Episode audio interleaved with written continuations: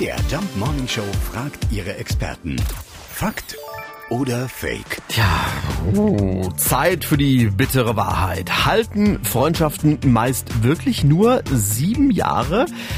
Äh, unser Experte ist Psychologe Dirk Baumeister. Also diese Aussage ist nicht falsch. Freundschaften rufen nach Pflege. Ja, also sie unterhalten sich nicht von selbst, sondern setzen permanente Bemühungen um gemeinsame Zeit voraus.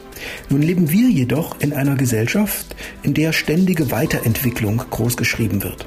Ja, also gerade durch soziale Medien können wir ja täglich neue Kontakte knüpfen. Traditionelle Freundschaften können da oft nicht mithalten ja, und lösen sich nach einigen Jahren.